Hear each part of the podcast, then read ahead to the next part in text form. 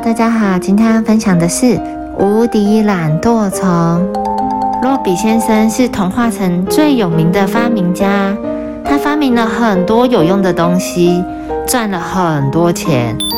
洛比先生想，我的钱够花好几辈子了，为什么还要这么辛苦工作呢？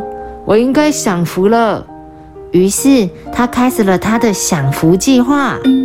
波比先生在实验室大门贴上封条：“我不想再工作了，请不要来找我。”接着，他回到家里，把所有的时间花在大吃大喝、看电视，还有睡大头觉上。他的饭桌上堆着许多脏兮兮的碗筷，发霉了，苍蝇在上面飞，他都不管，因为他连碗都不想洗。可是，真烦呐！他很快就发现自己没有碗筷可以用了，这样下去不行的，家事还是要有人做。洛比先生决定发明一双懂得负责的机器手，把所有的家事都交给他们。洛比对自己说：“再辛苦一次，以后就可以真正的享福，完全不动手了。”他快乐地想象那双机器手帮他刷牙、洗脸。穿衣服、洗碗筷，自己则躺在沙发上看电视的情形，这样真好。洛比先生满意的笑了。洛比先生立刻走到实验室，撕掉门上的大封条，开始工作。洛比先生工作起来非常专心，非常认真，完全忘了吃饭和睡觉。天很快就黑了。洛比先生看看手表，说：“奇怪，时间怎么过得这么快？”经历了一百零八次失败，洛比先生的机器手终于研究成功了。他们真的太能干了，可以做各种各样的事情。当然，你得先向他们下指令。洛比先生要测试机器手的功能了。他先弯下腰，把鞋带松开，然后坐在沙发上，对机器手说：“过来，帮我系鞋带。”机器手马上飞过去，灵巧的把鞋带系好，还打了一个漂亮的蝴蝶结，真是太完美了。洛比先生走出实验室，关上大门，然后捡起地上的封条，再贴上去。那双机器手紧紧跟在洛比先生后面，随时准备听从指令。洛比先生满意的拍拍手，自言自语的说。以后什么事情都不需要动手，真的是太幸福了。第二天上午十点半，洛比先生醒来了，他嘴里含糊不清的咕噜了几句。机器手立刻听到召唤，迅速的飞到床边，非常温柔的替洛比先生穿上衣服，然后把洛比先生抱到浴室。洛比先生上过厕所以后，机器手竟然帮他擦屁股。穿裤子，又把它从厕所里抱了出来，轻轻放在一张椅子上。洛比先生虽然觉得很尴尬，不过对机器手的功能还是很满意。他轻声说：“接下来该刷牙洗脸了，注意水温要适中，不能太烫，也不要太凉。”说完话，他就眯着眼睛等着享受。机器手不会讲话。不过他们能听懂洛比的意思，很快就把脸盆、漱口杯及牙刷都端了过来。洛比先生张开嘴，机器手便替他刷牙、洗脸。梳洗完毕，机器手还用遥控器打开电视，让洛比先生看。机器手没有休息，他们开始帮洛比先生准备早餐。他打开冰箱，取出牛奶、面包、鸡蛋。接着又在厨房里乒乒乓乓的工作，不一会，他们就把丰盛的早餐准备好，端上桌子。洛比先生张开嘴巴，机器手就把食物喂到他的嘴里，真的是服务周到啊！洛比先生花了一个半小时吃完早餐，已经十一点半了。机器手又把洛比先生搬回床上休息。洛比先生告诉机器手。中餐还要更丰盛一点。说完就呼呼噜噜的睡起大觉。于是机器手又跑进厨房，乒乒乓乓的继续帮他准备中餐。当然，他还顺手把碗筷洗干净，把垃圾处理好。这一对机器手功能百分百，洛比先生真的什么都不必做。不过，因为缺乏运动，洛比先生的体重由原来的一百公斤快速升到八百五十公斤，真的是惊人的重量。可是他的体重还是以每天一点五公斤的速度不停的增加。很快的，这个超级大胖子已经走不动了，他到哪里都必须由机器手搀扶着。有一天，一个小偷到洛比先生家偷东西，恰好机器手出门买菜。洛比先生看到了小偷，可是他懒得喊叫，只是喃喃地说：“讨厌，走开。”说完，他就闭上眼睛继续睡觉。于是，小偷很从容地把洛比先生家里的现金全部都拿走。机器手回到家里，他发现屋子被翻得乱七八糟，着急地比着手势问主人怎么回事。洛比先生懒得理他，只是挥挥手就继续打呼。机器手不死心，推推他，打着手势追问他。洛比先生勉强睁开眼睛说：“烦呐，烦呐！你们比小偷更烦呐！是小偷！”机器手立刻听懂了，他们马上飞出去抓小偷。机器手很快在一家超市找到小偷，那个小偷正准备用偷来的钱买东西。机器手把小偷高高的拎在空中，把他身上的钱都抖了出来。小偷惊呼地说：“救命啊！救命啊！下次不敢了！”超市里的人全部都围上来看热闹。机器手抓小偷的事立刻传开了，电视台、广播电台以及报社的记者都蜂拥而至，想来采访发明机器手的洛比先生。机器手打开门以后，大家才发现他们熟悉的洛比先生已经变样了。变成一座人肉小山，重的甚至把床脚都压断了。大家赶快请来医生，替洛比先生做全身检查。医生发现洛比先生得了高血压和心脏病，看起来更吓人的是，他的屁股竟然有好大一块淤青。医生问洛比先生是怎么回事，洛比先生面无表情，懒得回答。医生说。洛比先生，你的情况很危险，请你一定要配合治疗。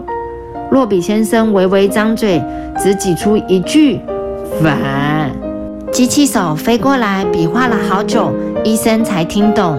医生问：“是不是有一次你们要把洛比先生抱回床上，结果他打了个喷嚏，身体一抖就摔成这样了？”机器手听了，连忙点头。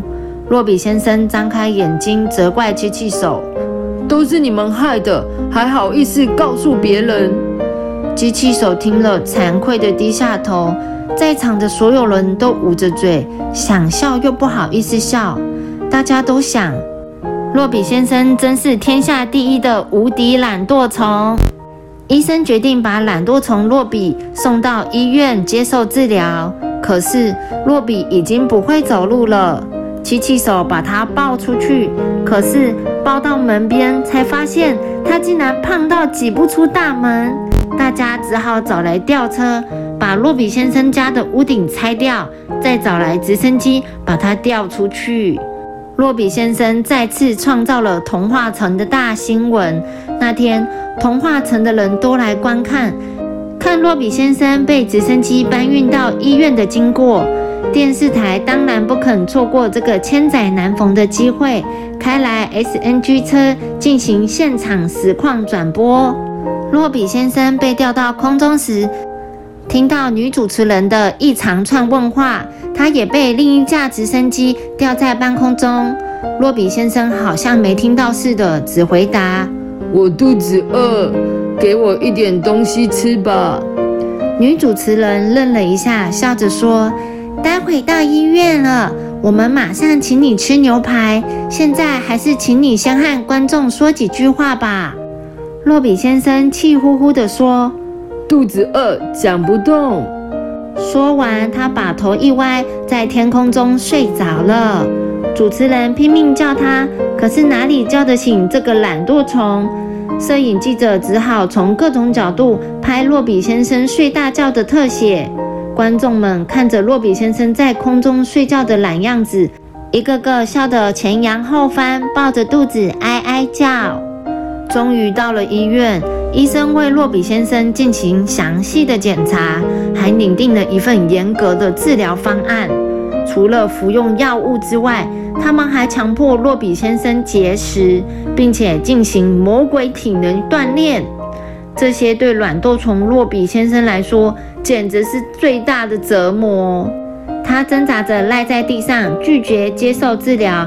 医生没办法，只好找来童话城最有名的科学家 W 博士帮忙。W 博士把机器手的程式做了一些改变，这下子机器手变得与洛比为敌了。每天早上六点，机器手就会逼洛比先生起床。如果他想赖床，机器手就会搔他的痒；如果他还是不肯起床，机器手就会打他的屁股，甚至把他踢下床。洛比先生被机器手逼得没办法，只好天天做体操，爬楼梯、做仰卧起坐、原地跑步，累得汗流浃背、气喘吁吁。更让他生气的是，机器手只给他白开水。不让他喝果汁和汽水。每天，洛比先生一边锻炼，一边气呼呼地骂机器手是叛徒。不过，机器手还是很负责任地逼洛比先生运动。好不容易，洛比先生的身材恢复了大半，血压也降低了。他开始感觉自己的步伐很轻盈，整个人充满活力。医生对洛比先生说：“恭喜恭喜，你可以出院了。”洛比先生高兴得不得了，感激地说：“谢谢，谢谢，谢谢你治好我的病。”他还转身对机器手说：“谢谢你们，你们真是负责任。”电视台记者的消息很灵光，竟然马上赶到医院来采访。女主持人拦住洛比先生问：“洛比先生，你就要出院了，可以说说你的感想吗？”